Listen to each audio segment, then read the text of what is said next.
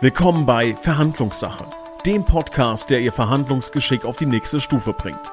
Von und mit Verhandlungstrainer Daniel Oliver Kagel. Denn egal ob Gehaltserhöhung oder Wochenendplanung, alles ist Verhandlungssache.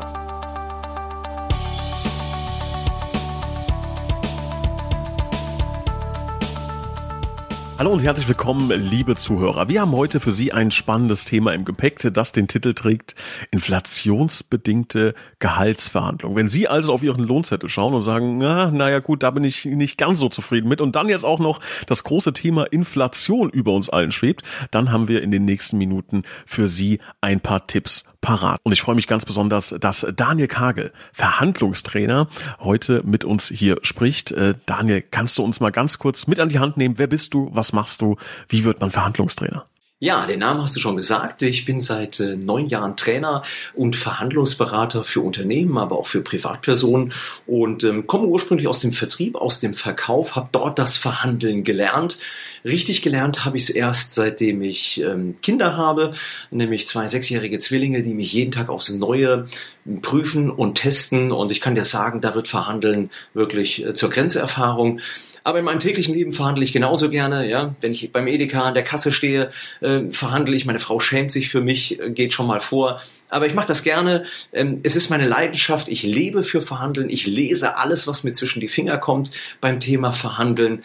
Und damit beschäftige ich mich. Und da kann ich auch meine Teilnehmerinnen und Teilnehmer begeistern. Dafür stehe ich.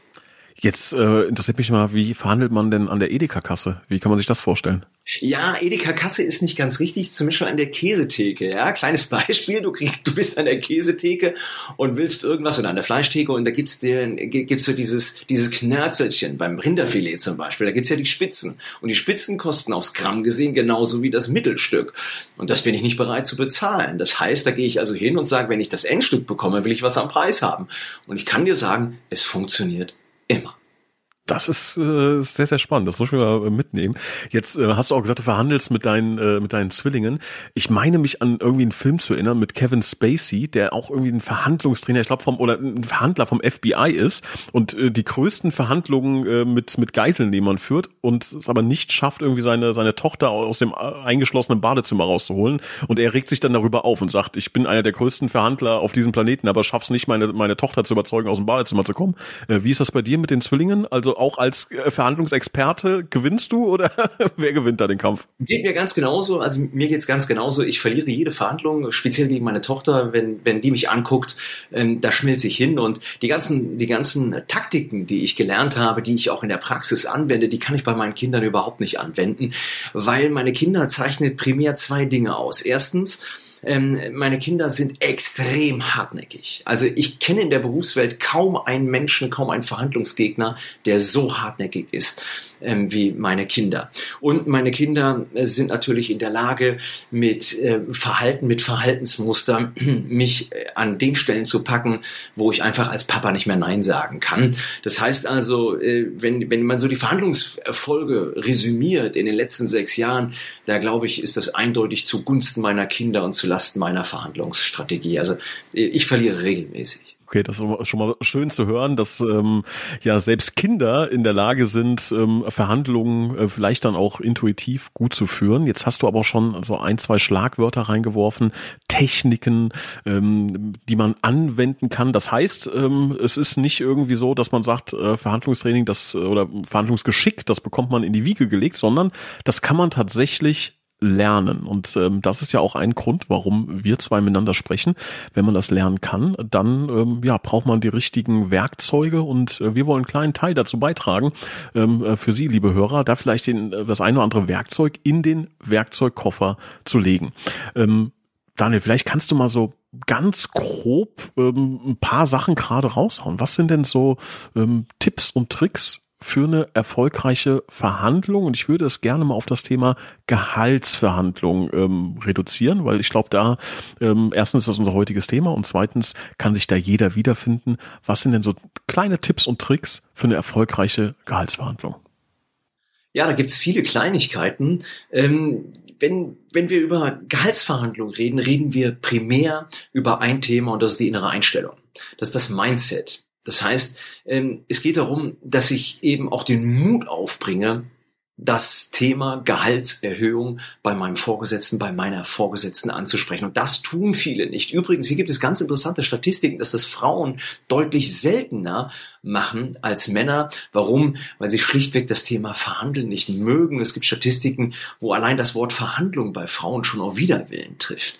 Es ist wichtig, dass wir hier im Kopf klar sind. Also der erste Tipp ist, arbeite an deiner inneren Einstellung Gehalts äh, oder zu fragen nach, nach mehr Gehalt ist etwas völlig Normales, etwas völlig, das gehört zum Alltag dazu. Und das Problem ist, wer es nicht tut, der bekommt es eben auch weniger. Ähm, das ist der erste Punkt. Also Gehaltsverhandlung fängt im Kopf an. Das ist ein wichtiger Punkt. Der zweite äh, Komplex ist die Vorbereitung und da passieren die größten Fehler. In der Vorbereitung erkennst du oder durch die Vorbereitung erkennst du, wer seinen Job vorher erledigt hat und wer nicht. Und genau das passiert bei ganz vielen nicht. Die glauben, sie können sich auf ihren Bauch verlassen. Nicht? In Köln sagt man, et hätt noch immer Jote Young. Und das ist eine Strategie, die bei der Verhandlung unglaublich schlecht ist. Vorbereitung ist das A und O. Sprich, ein Gesprächsleitfaden. Es macht kaum einer. Es macht kaum einer einen Gesprächsleitfaden. Ne? Was, wie steige ich ein ins Gespräch? Mit ein bisschen Smalltalk. Welche Argumente habe ich? Welche Mehrwertargumente habe ich? Sich mal Gedanken machen, sich in den anderen hineinversetzen. Was will denn mein Chef oder meine Chefin? Glaubst du wirklich, dass es Grund genug ist, für deine Chefin dein Gehalt zu erhöhen, wenn du sagst, die Inflation hat bitter zugeschlagen? Mitnichten. Das wird nicht funktionieren. Und genau darum geht's. Du darfst dir in der Vorbereitung sehr präzise äh, Gedanken machen, wann ist das richtige Timing, welche Argumente bringe ich an, wie bin ich mental drauf und was könnte mein Vorgesetzter oder meine Vorgesetzte als Gegenargumente bringen. Ne? Also das Thema, das Thema Vorbereitung ist unglaublich wichtig und ich werde es auch in meinen Trainings nicht müde, auf dem Thema rumzureiten. Was ganz spannend ist, wenn ich das Thema Vorbereitung anspreche, gähnen fast alle Teilnehmer. Fast alle Teilnehmende gähnen, wenn sie das Thema Vorbereitung hören. Ja, ja, haben wir schon hundertmal gehört, kenne ich alles. Aber kaum einer macht's. Das ist das Problem. Kaum einer macht's. Und das ist, ich sage, das ist genauso wie beim Fußball. Du erkennst, du, du, du hast viele Fußballer, die haben Talent. Und die spielen sicherlich in guten Ligen. Aber du erkennst einen Cristiano Ronaldo, wobei der jetzt gerade ein schlechtes Beispiel ist, aber du erkennst einen Cristiano Ronaldo natürlich daran, dass er zum Talent den Fleiß mitbringt, die Vorbereitung, das Training. Und das ist das, worauf es ankommt. Das Training und die Vorbereitung. Und ich glaube, aus meiner Erfahrung, dass ganz viele da große Fehler machen. Ähm, ich könnte stundenlang über die Vorbereitung reden, was es alles zu tun gilt, aber vielleicht kommen wir da gleich nochmal ähm, dazu. Ähm, was, was auch wichtig ist, ist für die Gehaltsverhandlung, ist das Thema Butner. Was ist die BATNA? Die BATNA ist äh, die Best Alternative to Negotiated Agreement. Das heißt, welche Alternativen habe ich denn überhaupt? Ich gebe dir ein Beispiel. Du arbeitest im Verkauf bei einer Firma, bist im Key Account, also im Vertrieb, ähm, äh, und hast jetzt folgende Situation. Du hast dieses Jahr noch kein einziges Ticket geschrieben. Ja, dir steht das Wasser bis zum Hals und was noch viel schlimmer ist, du hast nichts im Köcher. Was glaubst du, wie ist deine Machtsituation in der Preisverhandlung gegenüber deines Kunden? Gering. Du hast kaum Macht. Jetzt fährst du zur selben Preisverhandlung wie im ersten Beispiel, nur hast du jetzt schon unglaublich gute Tickets in diesem Jahr geschrieben und was noch viel besser ist, du hast den Köcher, den Funnel randvoll. Wie fährst du jetzt zur Preisverhandlung? Mit einem ganz anderen Gefühl, mit einem ganz anderen Machtverständnis. Das heißt, Macht ist immer subjektiv. Macht ist das, was du daraus machst. Und deswegen empfehle ich jedem, der in die Gehaltsverhandlung geht, erhöhe deine Machtposition. Dazu kann das Timing zählen, sprich den richtigen Tag, die richtige Gelegenheit abwarten. Wir wissen, der Donnerstag eignet sich sehr gut dafür. Der Herbst ist besser als der Winter. Ähm, und wenn du das hast, dann schau zu, dass du deine eigene Machtposition dadurch erhöhst, dass du Alternativen aufbaust, eben durch deine Button. Was heißt das? Schau dir Alternativen an. Schau dir möglicherweise Job Opportunities an. Schau dir andere Ideen an, was du machen könntest. Denn es wird der Moment kommen, vielleicht nicht hier und heute, aber es wird der Moment kommen, wo du wie beim Pokern all deine Chips in die Mitte schieben musst. Und wenn du das tust, dann würde ich mir gut überlegen, ob du bluffst. Weil in dem Moment, wo du blöffst, hast du ganz, ganz viel zu verlieren. In dem Moment, wo du weißt, dass du ein gutes Blatt hast, in Form einer Butner, in Form einer Alternative, fällt der Moment, wo du die Chips in die Mitte schiebst, viel, viel leichter. Das heißt also, die Butner, die Alternative, die ist wichtig. Vielleicht noch eine kleine Geschichte. Ich habe selber an der Universität gearbeitet, an einer privaten wirtschaftlichen Fakultät. Und da habe ich es mit ganz vielen Bewerbern zu tun gehabt, die sich bei mir beworben haben. Und da spielt ähm, ähm, nicht nur persönliche Leistung eine Rolle, gute Noten, da spielen auch Tests eine, eine Rolle. Zum Beispiel der GMAT. Das ist ein sehr, sehr exklusiver, schwieriger Test. Was machst du? Du bewirbst dich mit einem guten GMAT bei einer Uni, so wie bei mir damals, und weißt ganz genau, mit diesem GMAT, mit diesem Lebenslauf, den du hast, wirst du an sechs unterschiedlichen Top-Universitäten dieser Welt genommen. Was glaubst du, wie du im Interview performst? Was glaubst du, wie du performst, wenn es darum geht, ein Stipendium zu bekommen? Das ist eine ganz andere Ausstrahlung, als wenn du einen schwachen GMAT-Test hast, einen schwachen Lebenslauf ähm, und einen schwachen Hintergrund. Und dieses Gefühl, und das ist das Problem in der Verhandlung, dieses Gefühl, was du da mitbringst, das riechen wir. Wir riechen das und du musst dabei überhaupt kein Profi sein.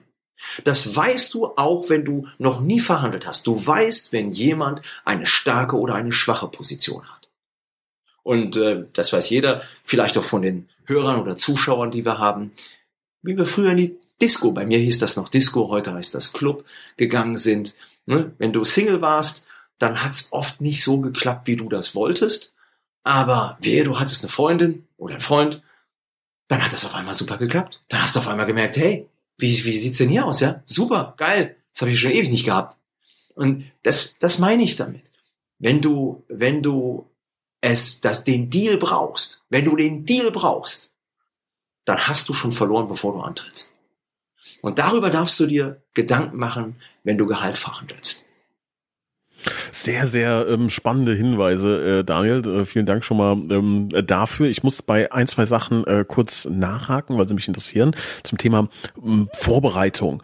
Ähm, ich glaube, in der jetzigen Situation, wir haben das ähm, Thema inflationsbedingte Gehaltsverhandlung, ähm, gibt es ja beispielsweise Dinge, die, glaube ich, gar nicht äh, überall angekommen ist. Ne? Ich kann meinen Chef ja beispielsweise um äh, Inflationsausgleichsprämien beispielsweise fragen in der jetzigen Zeit. Ne? So, da gibt's ähm, verschiedene Angebote, die man greifen kann, die vielleicht wesentlich interessanter sind als ähm, als jetzt eine, eine Gehaltserhöhung. Ne? Weil keine Ahnung, wenn ich jetzt äh, also nur mal als Beispiel, wäre das so ein Thema, von dem du sagst, da kann ich mich vorbereiten, indem ich ähm, auch über so, sowas einfach Bescheid weiß und meinem Chef dieses Angebot direkt machen kann, zu sagen, zahlen mir doch 3000 Euro ähm, Inflationsausgleichsprämie anstatt, äh, weiß ich nicht, eine 100 Euro Gehaltserhöhung. Ist das sowas, was du meinst? Ja, nicht ganz. Ich bin äh, kein großer Freund der ähm, Inflationsausgleichsprämie. Warum nicht? Weil das eine Einmalzahlung ist. Die ist nice, die ist schön und damit kannst du natürlich argumentieren. Aber denk doch langfristig. Bei der Gehaltserhöhung denke ich immer langfristig. Was hilft mir eine Gehaltserhöhung einmalig von 3000 Euro? Einmalig, das ist keine Gehaltserhöhung, ist eine Inflationsausgleichsprämie. Wenn du das ins in Vergleich setzt mit einer Gehaltserhöhung monatlich von ein bis 200 Euro, da brauche ich kein Mathematiker zu sein, um zu wissen, wann sich das rechnet. Also, ähm, wenn ich die Wahl hätte zwischen beiden, Gehaltserhöhung oder einmalige Prämie, würde ich immer die Gehaltserhöhung nehmen. Natürlich ist das ein Rechenbeispiel, aber ähm, achte darauf, den Euro, den du jetzt in der Gehaltsverhandlung rausholst, den hast du die nächsten Jahre. Die Inflationsausgleichsprämie, die hast du einmal. Natürlich ist die nett, ich will die nicht schmälern, die ist gut und natürlich kannst du damit argumentieren. Wenn ich dein Chef wäre, dann würde ich dir immer lieber die Ausgleichsprämie zahlen, als dir dein Gehalt zu erhöhen. So sehe ich das. Wie schätzt du denn allgemein die, die Situation ein? Also wir haben ja, ähm, ja eine Inflationssituation, wie wir sie lange Zeit nicht hatten. Ähm, wie schätzt du das ein im Hinblick auf den Arbeitsmarkt? Ja, also darauf habe ich eine ganz klare Antwort. Es war noch nie so leicht wie im Moment. Wer jetzt im letzten Jahr, in diesem Jahr nicht in der Lage ist, sein Gehalt zu erhöhen, der macht was grundlegend falsch. Über 90 Prozent aller Unternehmen in diesem Land erhöhen gerade ihre Preise. Wenn du das nicht nutzen kannst, um dein Gehalt anzupassen, und zwar nach oben, ja, sorry, wann denn dann? Wann, wenn nicht jetzt? Wo, wenn nicht hier? Also die Zeit war noch nie so gut, dein Gehalt anzupassen. Wichtig ist, dass du es eben nicht zwingend immer mit der Inflation begründest. Ja, wir haben zwar in den letzten beiden Jahren, also 2021, 2022 Inflationsraten von insgesamt 11 Prozent. Das heißt, wenn du dein Gehalt nicht um mindestens 11 Prozent erhöhen konntest in den letzten zwei Jahren, hast du de facto Geld verloren. Das ist schon richtig. Nur bedenke auch, dass das Thema Inflation bei deinem Vorgesetzten oder bei deiner Vorgesetzten eben nicht mehr so beliebt ist. Das heißt, es gibt hier taktisch klügere Wege, das Thema Gehalt anzusprechen, als unbedingt zu sagen, die Inflation und alles ist teurer geworden und ich arme Wurst, ich brauche jetzt mehr Geld. Ja, das ist, ist unclever. Warum? Weil es viele einfach nicht mehr hören können. Das ist übrigens genau dasselbe wie im B2B-Bereich, wenn ich Einkäufer oder Verkäufer trainiere, die es mit strategischen Einkäufern zu tun haben da ist das Argument der Inflation einfach ausgelutscht und das kann heute kein Einkäufer mehr hören. Ja, also da achte ein bisschen drauf, aber die Zeit war noch nie so gut wie im Moment. Dann lass uns das doch mal an einem, an einem Beispiel durchgehen. Nehmen wir mich als Beispiel. So, ich bin jetzt angestellt, ähm, habe seit fünf Jahren keine Gehaltserhöhung mehr bekommen und habe mir jetzt fest vorgenommen, alles klar, ich habe den Podcast hier gehört und jetzt äh, packe ich meinen Mut zusammen. Innere Einstellung haben wir schon gelernt. Äh, Schritt eins Mindset, Schritt zwei Vorbereitung. Aber nimm uns, nimm, nimm mich da mal in die Hand. Jetzt würdest du mich coachen. Ich würde dir sagen, Daniel, ich habe in zehn Minuten das Gespräch. Ich bin jetzt leider viel, viel zu spät dran. Ähm, aber versuch noch mal in zehn Minuten mir schnell alle Sachen zu sagen, ähm, die ich äh, anwenden kann und die du mir jetzt empfehlen würdest. Gut. Also Mindset stimmt, gehen wir davon aus. Dann ist der wichtigste Punkt, auf den du achten solltest, was ist dein Mehrwert? Vor allen Dingen in den letzten Monaten, dem letzten Jahr. Wo hast du der Firma Mehrwert gegeben, was ein Added Value ist ähm, für deinen Vorgesetzten? Vergiss eins nicht, dein Chef, deine Chefin interessiert nur eins. With him. What is in for me? Was habe ich davon? Was habe ich davon, wenn ich dem Nils jetzt mehr Gehalt gebe? Hat er das in der Vergangenheit verdient? Wenn nein, wird das in der Zukunft verdient haben. Das heißt, du bist gefragt, aktiv Positionen, Dinge auf den Tisch zu legen, wo du sagst, hier habe ich einen guten Job gemacht oder hier werde ich zukunftsgerichtet einen guten Job machen. Ne? Das solltest du im Kopf haben. Wo kannst du deiner Chefin, deinem Unternehmen einen Mehrwert geben? Wenn du das rausgearbeitet hast, bist du schon mal richtig gut. Zum Zweiten, und das ist ein ganz zentraler Punkt, und das darfst du dir in den zehn Minuten auf jeden Fall aufschreiben und durch den Kopf gehen lassen. Wie kannst du den Kuchen vergrößern? Ne? Im Englischen enlarge the pie. Wir wollen den Kuchen in einer Verhandlung vergrößern. Viele machen den Fehler und glauben, dass es bei Gehaltsverhandlungen eben nur um das Gehalt geht. Aber was heute immer wichtiger wird, sind Komponenten, die abseits des Gehaltes eine Rolle spielen. Vermögenswirksame Leistung, Fringe Benefits, Work-Life-Balance, Homeoffice, Ausstattung, Firmenfahrzeug, Büroausstattung. Es gibt tausend Dinge, die du verhandeln kannst. Und einer der größten Fehler ist es, dich nur auf dein Gehalt zu konzentrieren. Du bist viel cleverer, wenn du sagst, okay, wenn am Gehalt nichts geht, dann will ich aber noch einen Tag Homeoffice. Dann will ich aber dies oder dann will ich jenes. Dann brauche ich vermögenswirksame Leistung. Da brauche ich noch was für die Altersvorsorge. Und da glaube ich, dass, dass viele eben Chancen auf der Straße liegen lassen, wo der Chef oder die Firma durchaus bereit wären, etwas zu geben, nicht im Gehalt, aber vielleicht in anderen Komponenten. Und wenn ich dir einen Tipp geben darf, dann arbeite an diesen Kuchenstücken. Vergrößer verdammt nochmal deinen Kuchen. Hört sich gut an, hört sich sehr gut an. Ähm, würde ich auch so mitnehmen. Ich glaube, ich spreche da jetzt aber aus dem Munde ähm, von vielen Zuhörern vielleicht auch. Ähm, warum macht man das nicht so oft? Ne? Also warum ähm, gibt es deinen Job? Ne? Weil die Leute es nicht gut können oder sich nicht trauen und einfach nicht machen. Ne? Und ich glaube, dass ein Grund, ein großer Grund ist ähm, eine große Angst, ähm, du hast es auch gerade eben schon mal angedeutet, vor Zurückweisung, vor, jetzt habe ich hier auf Lebzeiten mein, mein Image in der Firma ruiniert, jetzt werde ich rausgeschmissen. Wahrscheinlich, wenn man es äh, runterbricht, ist letzten Endes Todesangst, ne? die, die, dadurch, äh, die dadurch entsteht. Ne? Also ich werde gefeuert, kann nichts mehr essen, äh, verhunger und das war's dann alles, weil ich um mehr Geld gefragt habe. Ähm, und jetzt würde mich mal interessieren, jetzt begleitest du seit, seit vielen Jahren Menschen in solchen Gehaltsverhandlungen. Ist diese Angst berechtigt? Also, äh, wenn man jetzt mal so 100 Leute nimmt, wie viele davon werden direkt gefeuert? Wie viele kriegen wirklich eine Gehaltserhöhung? Äh, und bei wie viel, also kann man das irgendwie äh, quantifizieren oder einfach aus dem Gefühl heraus? Ähm, wie siehst, siehst du das? Ist diese Angst berechtigt? Nein, natürlich nicht. Die Angst ist überhaupt nicht gerechtfertigt. Aber welche Angst ist denn schon gerechtfertigt? Schau, wenn du einen 18-jährigen jungen Mann nimmst, der in den Club geht und dort die Herzdame seines Lebens sieht, warum spricht er sie nicht an? Der hat Angst, der hat Scham, der traut sich nicht. Jetzt kannst du natürlich locker dahergehen und sagen, ja, wovor hat er denn Angst? Das Schlimmste, was seine Herzdame sagen kann, ist nein. Aber es sind eben die großen Ängste in uns vor Ablehnung. Und die haben wir. Und die kriegst du als Trainer oder als Berater eben auch nicht so en passant weggewischt. Das heißt also, hier ist schon sehr viel Arbeit notwendig. Und ähm, wenn wir auf das Thema Scham zurückgehen, äh, es ist ja nicht nur das.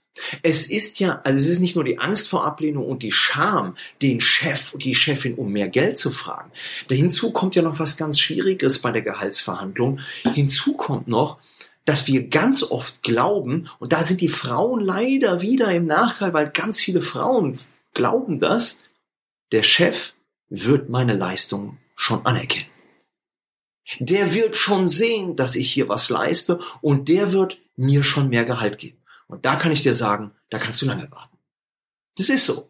Und das ist für mich, das wissen wir auch, das ist ein Kerngrund, warum Frauen in diesem Land sehr häufig weniger verdienen als Männer. Ich sage nicht, dass Männer das viel besser machen. Auch Männer, ich habe tagtäglich viele Männer bei mir im Training, die fragen viel zu wenig nach Gehalt aus meiner Sicht. Aber diese, diese, dieses, dieses, dieser Glauben, dieser Glaubenssatz, mein Vorgesetzter wird meine Leistung schon honorieren irgendwann.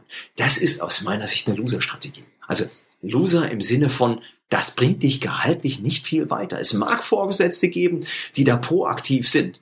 Die allermeisten Vorgesetzten, und ich war selber jahrelang Vorgesetzter, die sind doch froh, wenn der Mitarbeiter nicht kommt. Ich habe doch mein Budget, ich habe doch ein Jahresbudget, was ich geplant habe. Und ich bin Gott froh um jeden Mitarbeiter, der nicht kommt und mir auf den Nerv geht und sagt, ich will mehr Geld. Also werde ich doch einen Teufel tun und selber proaktiv jeden Mitarbeiter ansprechen und sagen, hey, hast du nicht Lust auf mehr Kohle? Das wird doch, das wird doch in der Regel, wenn dann nur bei meinen absoluten Outperformern passieren. Aber davon gibt's eben nicht viele. Die, die in der Mitte sind, die auch gut sind, die müssen selber dafür sorgen, dass sie mehr Gehalt bekommen.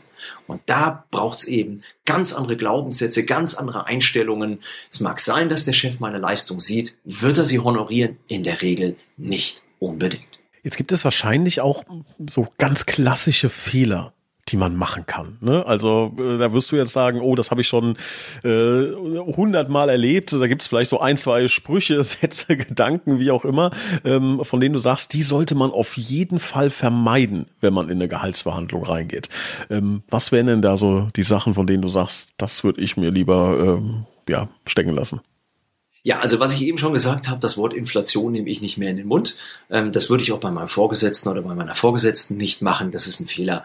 Ähm, das ist sicherlich kein Gamechanger, aber vermeide das. Ähm, ein weiterer Fehler, den ich ganz oft bei meinen Verhandlungsberatungen erlebe, ist, dass Menschen tief stapeln. Sprich, ja, mh, hm, gut, vielleicht nicht 400 Euro, vielleicht reichen ja auch 150 Euro oder so. Nein, hier mit einer gesunden Portion Mut unterhalb, kurz unterhalb der Unverschämtheitsgrenze rangehen. Ne? Die ist natürlich überall ein bisschen unterschiedlich, aber ich, ich erlebe halt ganz viele, die, die voller Scham sagen, ja, jetzt traue ich mich zu fragen, aber ich traue mich da nicht so richtig, die Benchmark anzugreifen und oben, oben, oben zu ankern, sondern ich mache das eher etwas niedriger. Nein, nein.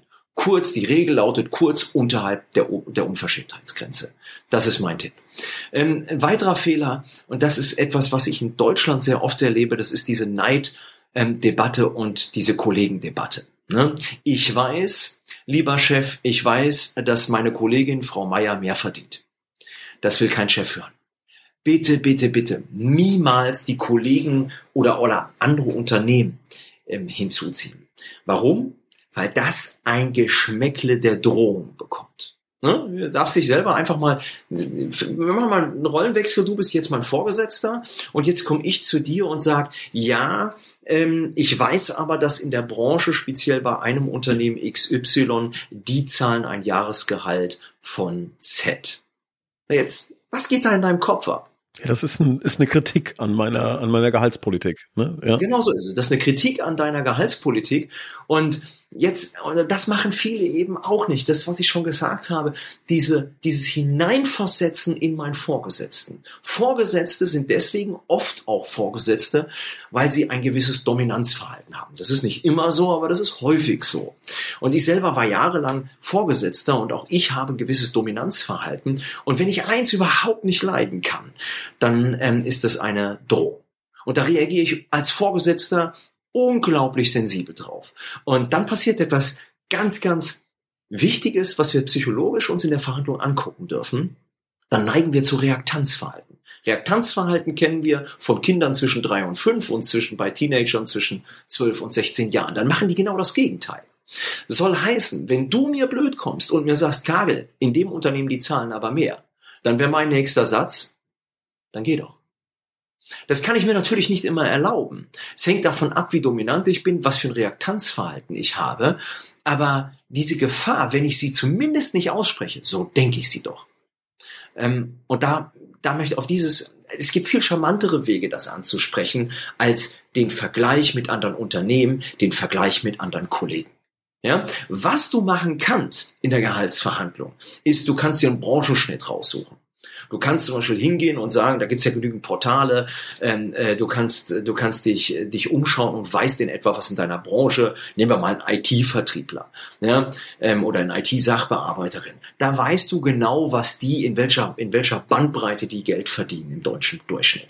Und das das kannst du durchaus in der Gehaltsverhandlung nutzen. Aber sobald es präzise wird, sobald es das Geschmäckleiner Drohung bekommt, wäre ich ganz, ganz vorsichtig, weil da haben Vorgesetzte ein sehr sensibles Ohr.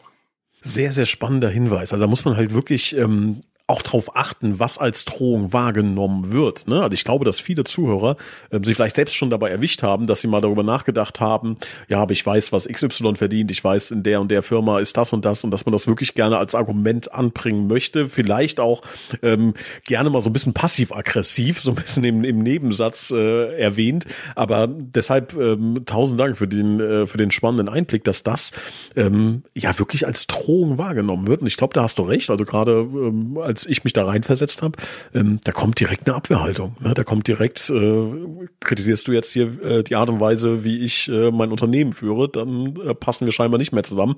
Und ich glaube, das ist ja das, was man wirklich vermeiden möchte, weil ich glaube, viele ähm, würden ja gerne mehr Gehalt bekommen, aber fühlen sich auch pudelwohl in der Firma. Mal losgelöst vom Geld gibt es ja auch die Situation, dass ich mich sehr, sehr wohl fühle. Und ich glaube, das ist auch nochmal ein Treiber dieser Angst, ne, zu sagen, eigentlich will ich gar nicht, ich will gar nichts riskieren ähm, und verzichte deswegen äh, auf Gehalt.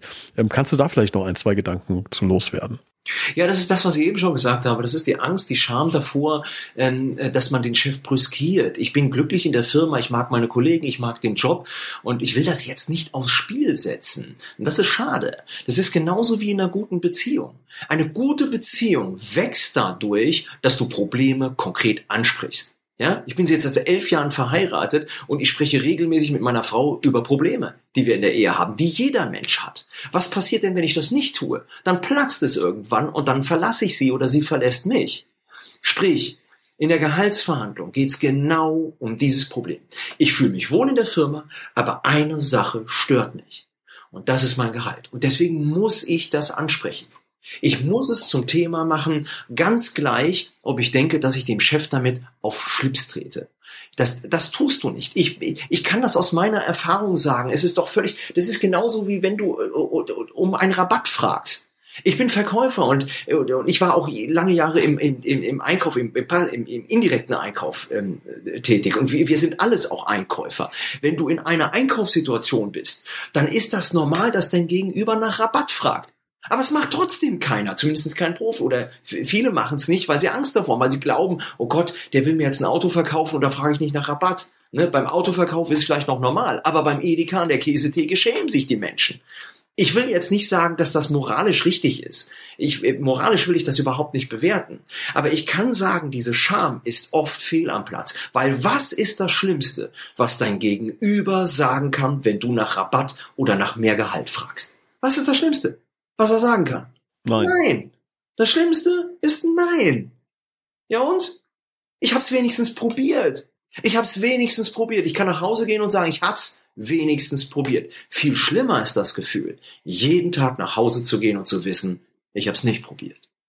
Also hier wieder das Thema mental. Mach dich davon frei zu glauben, dass dein Chef nach der Gehaltsbitte ein schlechtes Bild von dir hat. Das Gegenteil ist oft der Fall. Der Chef oder die Chefin hat ein schlechtes Gewissen, weil sie dir kein Gehalt gegeben haben. Aber das ist doch das Beste, nein, das Zweitbeste, was dir passieren kann. Wenn mein Chef mir kein Gehalt geben kann, weil kein Budget da ist, er aber ein schlechtes Gewissen hat, dann weiß ich, stehe ich auf der Liste oben. Das heißt, sobald es wieder Geld gibt, bin ich der Erste. Sobald es Fringe Benefits gibt, andere Dinge, die er mir zukommen lassen kann, bin ich der Erste auf der Liste. Aber das ist nur deswegen der Fall, weil ich ihn angesprochen habe. Wenn ich den Mund halte und irgendwie glaube, dass der mich irgendwann mal auf dem Radar hat, da kann ich warten, bis ich grün und blau werde. Ähm, ich möchte noch auf ein äh, Thema schnell zu sprechen kommen, bevor wir so ein bisschen ähm, das, das Fazit schließen wollen. Ähm, Jetzt kann es ja passieren, wie gesagt, der, der Chef sagt nein mit, äh, mit einer Begründung. Das kann passieren. Wir haben schon herauskristallisiert, dass das Schlimmste, was passieren kann. Ähm, wann wäre denn dann der Zeitpunkt zu sagen, ich fasse jetzt noch mal nach. Ne? Ich glaube, das ist ja auch keine äh, kein Geheimnis, dass das im, im Verhandlungen äh, im, oder in, in Verhandlungstechniken ist das Nachfassen ja, glaube ich, auch ein sehr wichtiger Baustein. Da werden wir mit Sicherheit auch mal über äh, in einen der nächsten Podcast-Folgen drüber sprechen. Ähm, würdest du sagen, gut, das Thema ist damit beerdigt oder ähm, wie gehe ich das wieder an? Morgen. Das ist relativ Zeit. Würdest du wirklich, also sagst du jetzt mit dem Augenzwinkern oder meinst du das ernsthaft? Ich sag jetzt mit dem Augenzwinkern. Also was heißt das? Morgen, morgen bedeutet für mich sehr zeitnah. Ähm, Verhandlung, bei der Verhandlung gewinnt oft nicht der taktisch cleverere, sondern der hartnäckigere oder die hartnäckigere. Und Hartnäckigkeit fehlt uns fast immer. Das ist eine Eigenschaft, die du im Vertrieb lernst. Das Problem ist, die Grenze zum auf Nerv gehen, die ist eben fließend. Aber ich sage auch ganz klar, im Vertrieb genauso wie in der Preisverhandlung, ja, du darfst auch in homöopathischen Dosen deiner Vorgesetzten oder deinem Chef auf den Nerv gehen damit. Ja, jetzt ist natürlich die Frage, wann ist das der Fall? Und äh, da, äh, äh, da proklamiere ich das XMV-Credo. XMV steht für gesunder Menschenverstand. Was heißt das? Ich würde jetzt nicht unbedingt in den nächsten drei bis vier Wochen das Thema zum Thema machen. Aber auch davon weiche ich ab, wenn die Gelegenheit passt. Du weißt nie, was in den drei bis vier Wochen passiert. Gibt es Sonderbudgets? Äh, gibt es eine neue Runde? Gibt es, äh, gibt es vielleicht Jahresgespräche? Und dann würde ich das Thema durchaus nochmal platzieren, auch wenn es erst drei Wochen her ist. Insgesamt möchte ich, und das ist auch nochmal ein wichtiger Tipp, wenn der Chef oder die Chefin mir einen Korb gibt und sagt, du pass auf, im Moment ist nichts möglich, dann brauche ich im Kopf einen Plan B. Ich muss also wissen im Vorfeld, ja, was mache ich denn im Worst Case? Mein nächster, mein nächster Plan wäre, ich würde auf Kuchenstücke gehen. Ich würde versuchen, okay, wenn es Geld nicht geht, dann eben was anderes. Nehmen wir mal an, das würde auch nicht gehen, weil überhaupt kein Budget da ist. Dann wäre mein Plan C, wie sind die Next Steps? Was sind die nächsten Meilensteine? Das Zauberwort lautet hier Verbindlichkeit. Ja? Ich arbeite nicht im Konjunktiv bei der Preisverhandlung. Konjunktiv zeigt Unsicherheit und Schwäche. Ich möchte verbindlich wissen, lieber Vorgesetzte, was sind die nächsten Schritte? Wenn ich verstehe, dass heute nichts geht, wann können wir wieder drüber reden? Ja? Also ich, als Vor ich war selber Vorgesetzter und als Vorgesetzter freue ich mich immer, wenn der Mitarbeiter oder die Mitarbeiterin dann kommt und sagt, okay, dann können wir ja dann irgendwann nochmal drüber sprechen. Alles klar, sehr schön, tschüss. Ja, was ich nicht mochte, also nicht mochte im Sinne der Hartnäckigkeit, waren Mitarbeiter, die gesagt haben, gut, wann können wir denn nochmal drüber sprechen? Wann ist denn die Gelegenheit? Wann werden denn die Budgets für nächstes Jahr geplant? Also das mochte ich deswegen nicht, weil da habe ich gemerkt, scheiße, aus der Nummer komme ich gar nicht raus. Und paradoxerweise waren das die Mitarbeiter, die als erstes die Gehaltserhöhung bekommen haben. Was meine ich damit? Mach dir einen Plan, was dein Plan C ist. Heißt, was, wenn nichts geht? Wann spätestens willst du wieder angreifen? Wenn der Chef sagt, ja, frag noch mal in einem Jahr, dann ist es doch erlaubt zu sagen, hm, lieber, lieber Chef, in einem Jahr ist mir es ein bisschen spät. Wäre es auch in Ordnung, wenn ich vielleicht Mitte Juli nochmal komme, um einfach nochmal zu gucken, wie der Stand der Dinge ist. Ich kenne keinen Chef, der das verneint. Das wird bejaht. Also hast du die Frist mal en passant von sechs, von zwölf Monate auf sechs Monate reduziert. Ja, genau das wollen wir. Also mach dir klar, was sind die nächsten Schritte? Wann wird wieder über Gehalt geredet? Mach deinem Vorgesetzten klar, dass du nicht locker lässt. Mach ihm klar, dass das Thema für dich Prio 1 hat. Aber sei nicht eingeschränkt. Hör auf, gib ihm nicht das Gefühl, dass du jetzt zickig bist, bockig bist und deswegen deinen Job nicht mehr machst. Das Gegenteil sollte der Fall sein. Mach ihm klar, dass du jetzt richtig Gas gibst, aber dann auch erwartest, dass wir in den nächsten Monaten wieder über Gehalt reden. Das, ich stelle mir das sehr, sehr schwer vor, das durchzuziehen ohne Drohung.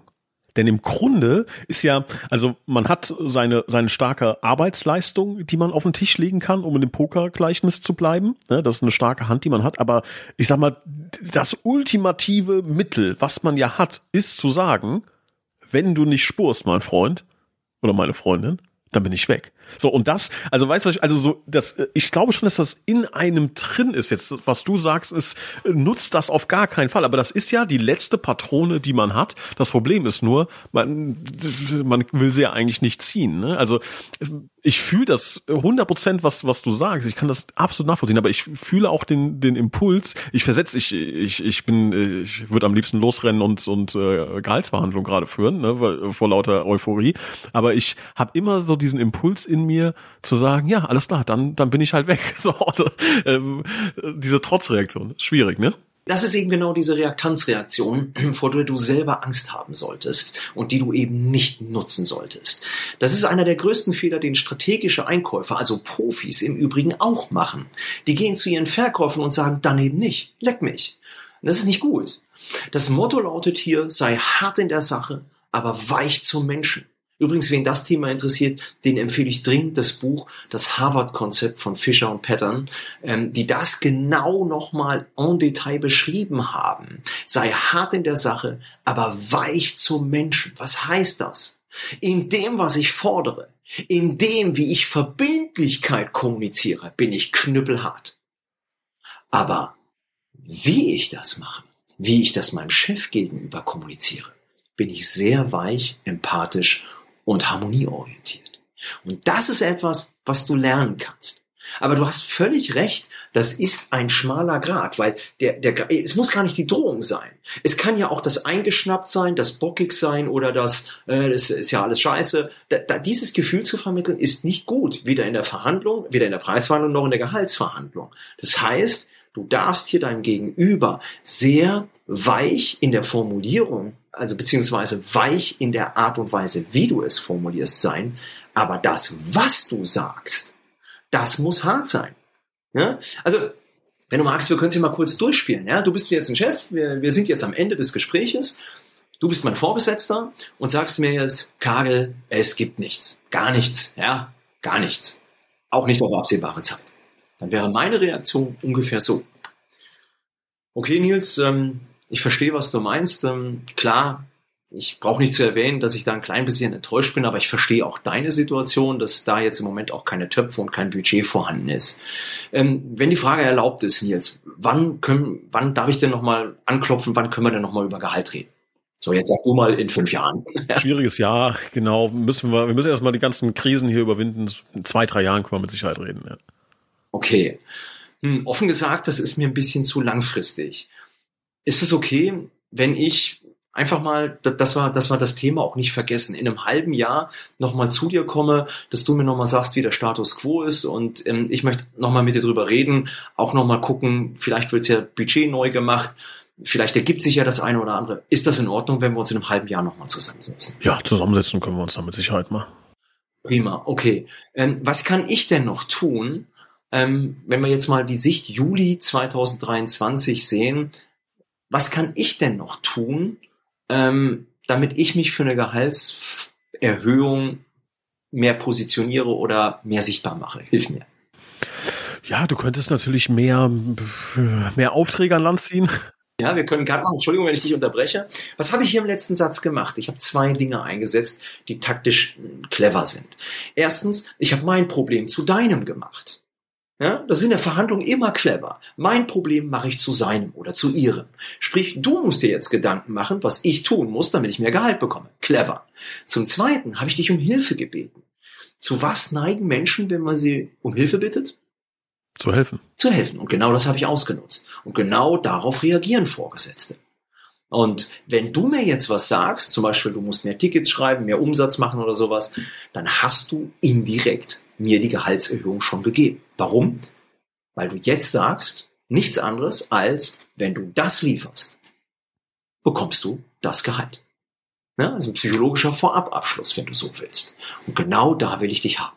Das ist mein Plan C. Ich möchte, dass du dich committest Karl, wenn du das lieferst, dann reden wir über Gehalt und dann gibt's auch was. Weil dann wird's ja für dich unglaublich schwer im Juli. Wenn ich performe und wenn ich geliefert habe, dann hast du null Argumentarium mehr, mir nicht mehr Gehalt zu geben. Vergiss eins nicht. Gehaltserhöhung bedeutet in der Regel erst geben, dann nehmen. Und das ist völlig legitim. Das vergessen nur viele. Viele glauben jetzt Inflation, ich brauche mehr Geld. Aber am Ende bedeutet Gehaltserhöhung, ich muss mehr leisten, ich darf mehr leisten um dann eben auch mehr zu fordern. Und genau das habe ich jetzt von dir eingefordert, dass du es mir sagst. Und dann kann ich dich im Juli darauf festmachen. Lieber Daniel, vielen, vielen Dank. Ähm, sehr, sehr spannende Einblicke, äh, liebe Zuhörer. Ich hoffe, dass ähm, Sie auch den einen oder anderen äh, spannenden Tipp, spannenden Hinweis mitgenommen haben. Ähm, wenn zu dem Thema in irgendwelcher Form Fragen, Nachfragen sind, dann können Sie Daniel Kagel gerne über sämtliche Social Media Profile oder über die Homepage erreichen. Da freuen wir uns über Feedback, über Nachfragen. Und ich glaube, und zumindest bei mir kann ich das wirklich erkennen. Ich hoffe, dass das bei Ihnen auch so angekommen ist.